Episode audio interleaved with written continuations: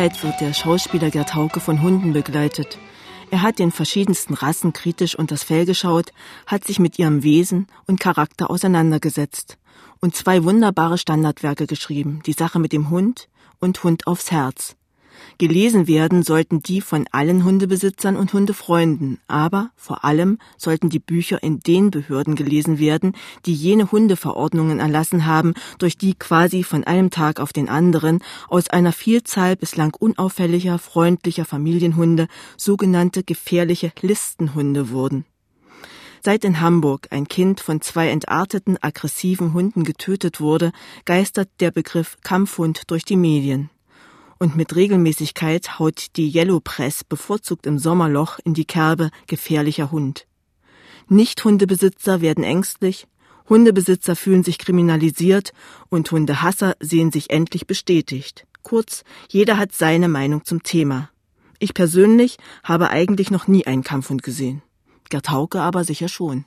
Ja, aber das liegt daran, dass ich also entsprechende Verbindungen habe. Normalerweise sieht man einen Kampfhund nicht. Also um es ganz klar zu sagen, Kampfhunde kann man nur die Hunde nennen, die von perversen Leuten dazu abgerichtet werden, mit ihresgleichen zu kämpfen. Diese Kämpfe finden irgendwo in irgendeinem Hinterhof statt, die werden ganz kurz telefonisch disponiert die Leute, die dort viel Geld dafür bezahlen oder selbst Hunde dort kämpfen lassen, sind ähm, kommen nicht aus den Niederungen der sozialen äh, Stellung von Menschen, sondern das sind Zahnärzte und Rechtsanwälte und da kommt nie etwas bei raus. Die überhaupt zu finden ist außerordentlich schwer, weil da eben auch keine große Mühewaltung äh, stattfindet. Und wenn tatsächlich mal die Polizei kommt, dann greifen die in die Tasche und nehmen Tausender raus und sagen, komm, gehen wir nach Hause und äh, mach dir einen schönen Abend. Das wird außerordentlich lax behandelt. Was ist denn denn das nun mit den Kampfhunden? Also diese Hunde, die sind deswegen nicht auf der Straße anzutreffen, die kommen auch von keinem Züchter. Die kommen aus sogenannten Blutlinien. Das heißt also, die Eltern und die Großeltern und die Urgroßelterngeneration hat schon in der Pit gestanden, so nennt man dieses vier Quadratmeter große Geviert in äh, denen die aufeinander losgelassen werden. Auf der Straße würden sie auffallen durch die Narben, die sie haben. Aber was das Wichtigste ist, Kampfhunde, das sind die Hunde, die gegeneinander gehetzt werden, gegen ihresgleichen und auch gegen andere Tiere äh, aggressiv sind, aber niemals, ich bitte das ganz genau sich anzuhören, diese Hunde, Kampfhunde, beißen niemals Menschen. Sie sind für Menschen vollkommen ungefährlich und aus dem einfachen Grund, wenn bei dem Kampfgeschehen der eine Hund totgebissen zu werden droht, dann geht der sogenannte Richter und der Besitzer in dieses Geviert und ziehen die Hunde an den Beinen auseinander was ich niemandem raten würde, der sich in eine Rauferei zwischen zwei Dackeln auf der Straße einmischt, der hätte die wahrscheinlich beide im Unterarm. Beißt bei dieser Gelegenheit einer der Hunde den Richter oder den Besitzer, wird er auf Lebenszeit disqualifiziert. Das bedeutet bei einem in, immer in Anführungsstrichen erfolgreichen Kampfhund 40, 50.000 Euro. Und nicht etwa aus moralischen Gründen oder aus Liebe zum Hund, sondern weil da ein Kapital zu verschwinden droht, wird vor dem Todesbiss, wenn es irgend geht, werden die Hunde auseinandergezogen, wieder irgendwie zusammengeflickt, um dann erneut in den in die Pit geschickt zu werden. Diese Hunde wachsen in der Familie auf, dieses Züchters. Die liegen mit den Kindern im Bett, die sitzen am Mittagstisch. Die werden trainiert auf Hinterhöfen, wo niemand Zeuge ist. Das ist eine grauenhafte, winzige Schicht von malträtierten Hunden, die ausgerichtet sind nur auf andere Tiere, beziehungsweise in erster Linie auf andere Hunde. Menschen werden von Kampfhunden nicht gebissen. Das, was passiert, das sind bissige Hunde. Das Unglück ist, dass man den Hund eben sehr leicht manipulieren kann. Also eine Hündin trägt ungefähr 60 Tage. Das kann zweimal im Jahr passieren. Nehmen wir mal nur einen Durchschnittswurf von sechs Welpen. Und wenn man jetzt mit fünf Wochen kann man deutlich sehen in der Wurfkiste, welchen Charakter die einzelnen Welpen haben. Da gibt es Schüchterne, da gibt es furchtbar Neugierige, die aber nicht streitsüchtig sind. Und hin und wieder ist einer drin, der macht nicht die üblichen Spielchen, sondern verfolgt einen anderen Wurfbruder bis in die Ecke und beißt ihn mit den spitzen Welpenzähnchen, dass er blutet. Und solche Hunde muss man aus der Zucht rausnehmen. Mhm. Das können sehr anständige Hunde werden, die müssen dann aber an in eine Hand gegeben werden, die erfahren ist und die mit Übergriffen und Aggressionen äh, fertig wird. Wenn ich jetzt das Gegenteil mache und setze so einen Hund auf eine eben solche Hündin und mache das drei, vier, fünf, sechs Mal. Dann hat man ganz scharfe Hunde, die so ich, ziemlich auf alles gehen, was sich bewegt. Dann habe ich einen Hund, der alles beißt. Das ist aber ein Monster, ein das ist von einem Menschen erzeugter Monster. Wenn ich die Zeitung aufschlage, da lese ich doch nun relativ häufig wütender Kampfhund bis anderen ja. Hund, wütender Kampfhund, ja. zerfleischte Kind seit dieser Geschichte damals in Hamburg. Ja, das Kind muss ja einen Namen haben und die Medien sind von einer unglaublichen Dämlichkeit und niemand interessiert sich dafür, Hintergründe oder die Wahrheit zu veröffentlichen, sondern das, was die Auflage erhöht wenn die 200.000. alte Frau auf dem Zebrastreifen übergemangelt wird, dann ist das ganz hinten eine Meldung von vier Zeilen. Aber wenn ein Angehöriger der Rasse, die bevorzugt für diese Hundekämpfe missbraucht wird, man kann jede andere genauso nehmen, das ist der American Staffordshire Terrier, ein Hund wie jeder andere, der nun eben mal durch Selektion über mehrere Generationen aggressiv gegen Artgenossen geworden ist dann ist es eben einfach zu sagen, Kampfhund beißt Kind oder sonst was und da geht sofort die Auflage hoch. Was kaufen die Leute? Die alte Frau nicht. Wie war das denn damals in Hamburg? Naja, das äh, war ein grauenhaftes Unglück. Da war ein jugendlicher Schwerverbrecher, der schon 16 Mal vorbestraft war, der da rumrandalierte, auf die Kinderspielplätze nachts mit seinen Hunden ging, die ihm auch total ausgeflippt waren aber keine Kampfhunde, sondern auch wieder durch Selektion und Erziehung bissig gemachte, besinnungslose Hunde, die aber paranoisch waren, dort das ganze Spielzeug auf die Schaukeln und so weiter zerstört hatten. Und alle Leute wussten es. Da ist schon eine Teilschuld. Niemand unternahm was. Aus Angst. Ja, und dann passierte es eben, nicht? Und Schuld daran ist in erster Linie die Behörde. Warum ist der nicht einkassiert worden, mitsamt den Hunden, die sicher nicht mehr zu retten waren. Man hätte sie wahrscheinlich töten müssen, sowieso. Aber es wurde erst abgewartet, bis das Unglück passierte. Die Hunde sind so schuldig wie der Revolver in der Hand eines Kriminellen. Ein Revolver an sich ist ein Stück Blech. Es kommt drauf an, was man damit macht. Man kann ja auch mit dem Auto die Leute willkürlich überfahren. Ne? Also das ist eine entsetzliche Geschichte, die da passiert ist. Und was danach kam, war noch viel entsetzlicher, denn es wurde eine Hunde-Hassorgie in der Bevölkerung ausgelöst. Die Leute, die schon immer Hunde nicht leiden konnten, aber keine Chance sahen, diese, diese Hassgefühle öffentlich darzustellen, die kamen jetzt aus ihren Löchern gekrochen und das Denunziantentum feierte fröhliche Urständ. Die ehemaligen Blockwarte der Nazis krochen aus ihren Löchern, die sich damals schon gefreut haben, dass sie dem Herrn Doktor, dem sie sozial so weit unterlegen waren, sagen konnten. Und sie haben ihre Feuerpatsche nicht rausgestellt. Und jetzt zeige ich sie mal an. Und die Verdunklung stimmt auch nicht. Die kamen jetzt raus und sahen sich in der Lage, Leute, die in einem sehr viel besseren sozialen Ambiente wohnten, ans Leder zu gehen und sie über ihre Hunde zu denunzieren. Eine ganz, ganz schlimme Entwicklung, die da stattgefunden hat und der begegnet wurde mit zahllosen Verordnungen, 16 an der Zahl. Ich versetze mich mal in die Sicht der Behörde. Natürlich muss die die Leute schützen, die kriegt ja auch Anforderungen und natürlich müssen die dann irgendwas erlassen. Oder? Nein, müssen sie nicht. Warum nicht? Und mussten sie nicht, weil kein Handlungsbedarf bestand. In unserem Strafgesetzbuch ist ein Paragraph, da steht, jeder Mensch ist für die Tiere, die er hält, verantwortlich. Schon immer, wenn ein Mensch von einem Hund gebissen wurde, war der Besitzer wurde in Regress genommen. Vernachlässigung der Aufsichtspflicht und das konnte so weit gehen, dass man also fahrlässige Tötung derjenige angeklagt wurde, der wusste, dass sein Hund unberechenbar ist und Menschen beißt. Wenn der den hat laufen lassen, war er dran, ging er in den Knast, der Hund wurde eingezogen, wurde getötet. Das, es bestand überhaupt kein Handlungsbedarf. Das genügte vollkommen, um Unfälle mit Hunden abzudecken.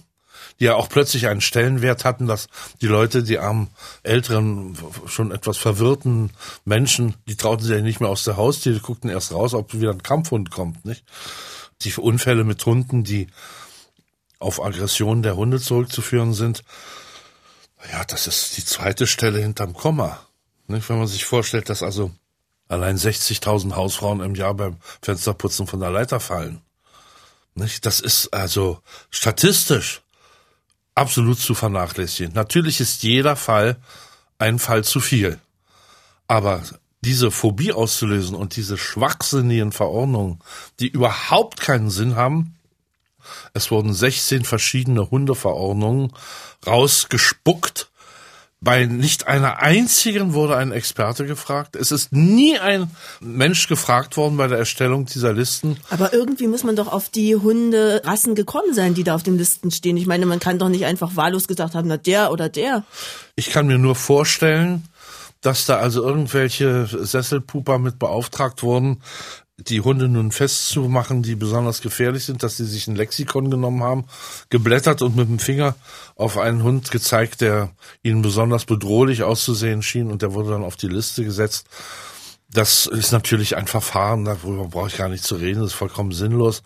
Die ganze Sache ist sinnlos, die Verordnungen sind sinnlos und die Listen sind noch viel sinnloser. Aber wenn man schon sowas glaubte machen zu müssen, dann hätte man das natürlich danach machen müssen, welche Hunde welcher Rasse sind auffällig geworden. Am häufigsten. Und das ist der deutsche Schäferhund. Das deutschen liebstes Tier kann ja, kein Kampfhund Nein, das sein. ist gar kein Hund. Das ist ein Statussymbol. Das ist ein, das ist wie der VW Käfer, nicht? Gegen den durfte man auch mehrere Jahrzehnte nicht sagen. Äh, Da wurden einem Schläge angeboten. Und als es schon ein totaler Krüppel war mit einer fürchterlichen Straßenlage und einer Heizung, die nur im Sommer ging und furchtbar viel Benzin brauchte, also wirklich, den haben sie immer mehr verschlimmbessert. Das war ein deutsches Symbol. Und der Schäferhund ist genau dasselbe.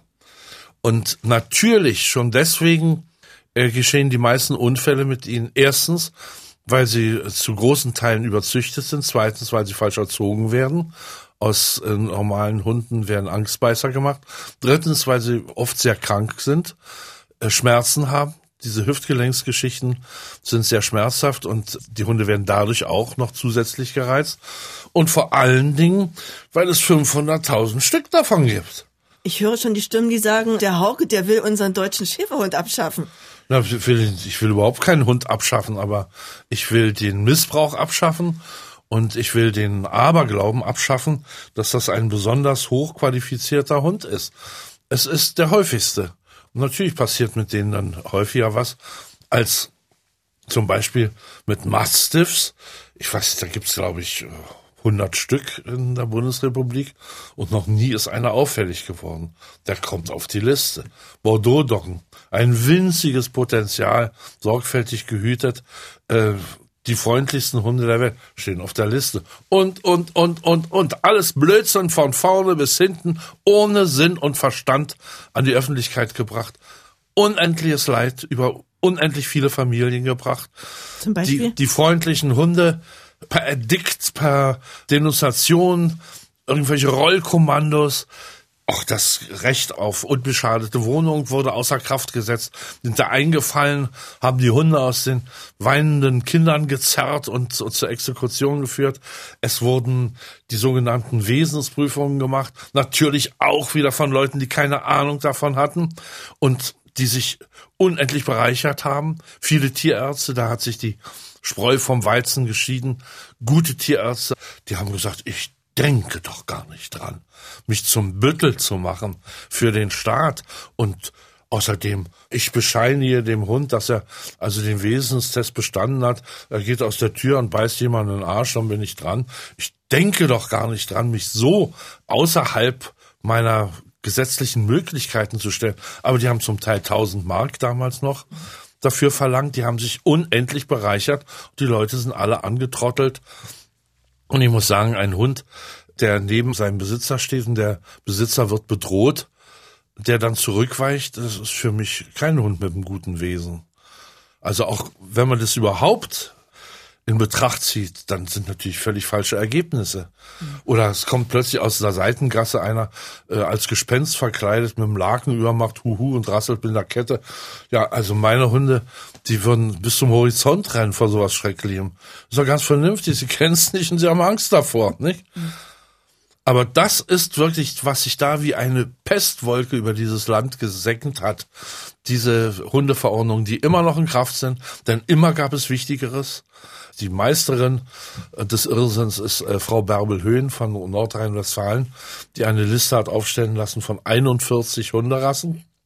Die meisten hat man bestimmt noch nie gesehen. Die allermeisten hat der Normalbürger noch nie zu Gesicht bekommen.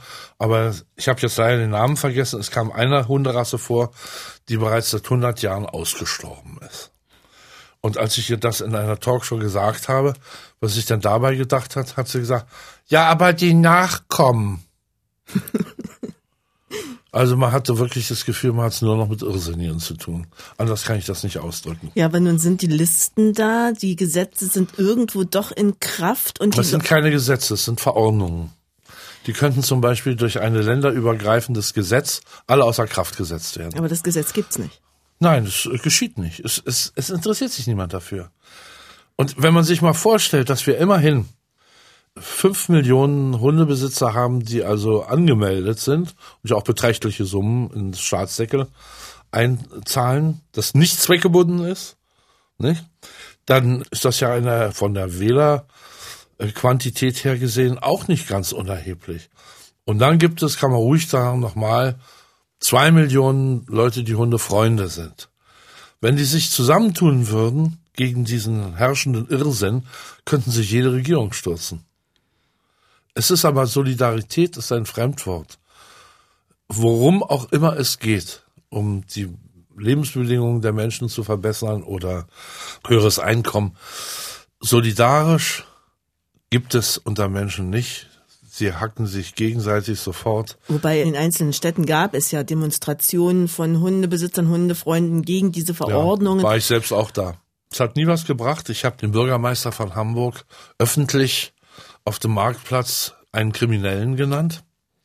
Seit Jahren versuche ich vor Gericht zu kommen mit den Verursachern, weil ich dort eben darlegen könnte, dass kein Sachverständiger gefragt wurde und da müssten sie sich das anhören und die Leute, die verantwortlich sind für diese wahnsinnigen Verordnungen, die sehen alt aus.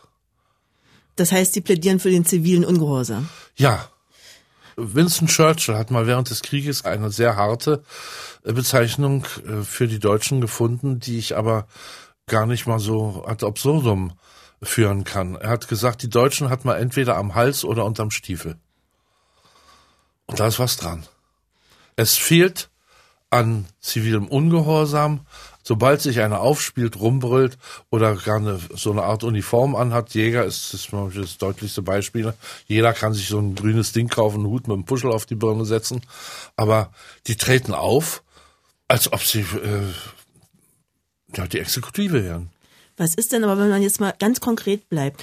Ich würde so einen Hund besitzen, der auf der Liste steht, meinetwegen in Stafford, und ich gehe mit ihm durch den Wald, angeleint, aber ohne Maulkorb, obwohl der Hund ja Maulkorbpflicht hat.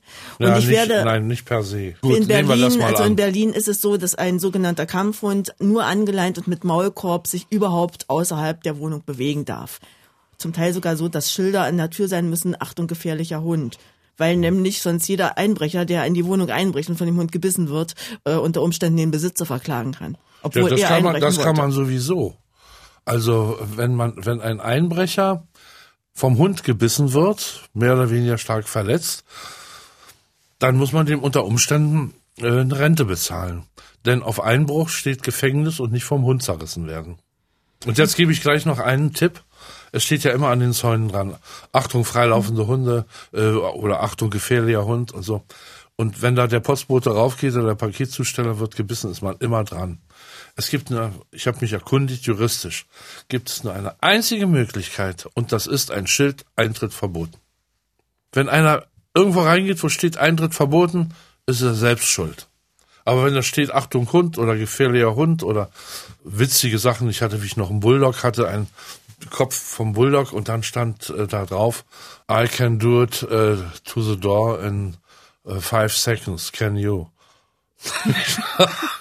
das, das ist natürlich lustig, aber es schützt nicht vor Regressansprüchen. Gehen wir zurück zu den Kampfhunden. Also ich werde von der Polizei oder dem Ordnungsamt kontrolliert. Die stellen fest, mein Hund hat den Maulkorb nicht um, auch wenn er an der Leine ist. Noch schlimmer, wenn nicht. Ich kriege nicht nur eine Ordnungsstrafe aufgebrummt, sondern ich muss eine Stellungnahme schreiben, warum ich einen gefährlichen Hund ohne Maulkorb einfach in der Öffentlichkeit mit mir führe. Ja, also erstmal gibt es ja die Institution, wenn sie auch blödsinnig ist, des Wesenstestes. Und ein Hund dieser Rasse, der den Wesenstest bestanden hat, muss keinen Maulkorb tragen. In Berlin nicht. Nirgendwo. In Berlin ist es. Nein, das bestreite ich. Das müssen Sie mir mal schriftlich geben. Muss nicht. Dann braucht er ja keinen Wesenstest zu machen. Alle ist Hunde, aber ja, ist doch unlogisch. Das ist wahr. Ich stimme Ihnen vollkommen Nicht? zu. Aber ich weiß, dass alle Hunde in Berlin, diese ja. Listenhunde, äh, die müssen den Maulkorb tragen in der Öffentlichkeit, müssen an der Leine geführt werden und müssen alle den Wesenstest haben. Die Besitzer sind verpflichtet, diesen Test oder das Ergebnis Gut, da muss man eben klagen. Denn das Tragen eines Maulkorbs für einen Hund ist ein Verstoß gegen das Tierschutzgesetz. Da gibt's gar nichts. Das ist Tierquälerei und das kann man äh, sich auch von jedem Experten bescheinigen lassen. Der Hund kann nicht richtig atmen. Der Hund kann ersticken daran an warmen Tagen. Der Hund kann sich nicht verteidigen gegen äh, Hunde, die auf ihn zugehen und ihn anfallen. Und das ist das sicherste Mittel, aus einem freundlichen, harmlosen Hund einen aggressiven Hund zu machen. Und das muss man eben durchstehen. Da muss man eben klagen und da muss man eben wieder klagen und da muss man vorführen, dass der Hund niemandem etwas tut. Und ein Hund, der niemandem etwas tut, der braucht auch keinen Maulkorb. Ganz egal, welcher Rasse er angehört. Es sind sowieso die Ursprungsländer dieser Rassen, Bull Terrier zum Beispiel. Die haben eine Reizschwelle, die ist so hoch, also die muss man schon an Füßen aufhängen, ehe die sich anfangen zu wehren. Dann allerdings vehement. Die heißen in England Baby Watchdogs. Da werden die Kleinkinder mit den Hunden alleine gelassen, weil die Leute wissen, dass denen mit garantiert nichts passiert. Selbst wenn die Kleinen sich an den Ohren hochziehen oder in die Augen pieken, machen die nichts. In England hat neulich ein Bullterrier aus der Zucht der Schwester der Königin irgendjemanden gebissen. Ach, das war doch kein Bullterrier. Das war ein Bullterrier. Die ziehen doch da keine Bull, die haben doch, doch. diese komischen äh, Corgis. Nein, diese, na, die, die, die, Königin die, zieht die Corgis, aber die, ja, ihre Schwester, die, Prinzessin Anne, die ja. zieht Bullterrier und ja. ein Bullterrier aus ihrer Zucht hat neulich einen Palastangestellten gebissen. Ja, da wird er auch seinen Grund gehabt haben. Wahrscheinlich hat er wieder pädophile Unzucht in den Fluren von, von Windsor getrieben. Also über solche Sachen wollen wir uns doch gar nicht unterhalten. Meldungen aus der Zeitung und so weiter, das wissen wir doch nur. Ich rede hier über die Dinge, die Fakt sind. Und was anderes interessiert mich auch nicht. Und ich weiß, dass man etwas ändern kann, wenn man energisch genug dagegen ankämpft. Ich habe das für andere gemacht. Leute der, aus den neuen Ländern, wo der Mann todkrank ist, die eine Bullterrier-Hündin haben, die, den sie ihnen wegnehmen wollten und die sollten aus der Wohnung geschmissen werden. Und ich habe die Wohnungsbaugesellschaft angeschrieben und ich habe die zuständige Behörde angeschrieben und ich habe meine Briefe eine Mischung aus Demut und Drohung sein lassen. Und der Hund ist heute noch bei den Leuten. Ja, aber Sie sind ja Tauke. Ja, wieso? Ich habe ja auch keinen Sonderstatus. Und das hatte auch nichts mit Geld zu tun. Das hatte nur damit zu tun, dass die zuständigen Leute, die also mit einem Federstrich sagen, raus aus der Wohnung, dass denen das lästig wird. Weil man sagt, ich gehe an die Öffentlichkeit, gut, ich habe auch gesagt, ich bezahle den Rechtsanwalt, wenn es nötig sein sollte. Ich gehe an die Presse. Ich werde alles tun, um ihr Verhalten, ihr asoziales, bösartiges Verhalten einem kranken Mann und seinem harmlosen Hund gegenüber zu brandmarken. Und ich lasse das nicht auf sich beruhen. Meistens zucken sie zurück. Aber ohne dass man was macht, zu erwarten, ohne dass man rebelliert, von deutschen Behörden zu erwarten, dass sie einen Rückzieher machen, das ist, das ist ein Phantom, das ist vollkommen ausgeschlossen. Man muss schon was tun. In der nächsten Folge erzählt Gerd Hauke Geschichten von Menschen und ihren Hunden. Bis dahin verabschiedet sich am Mikrofon Petra Meinburg. Musik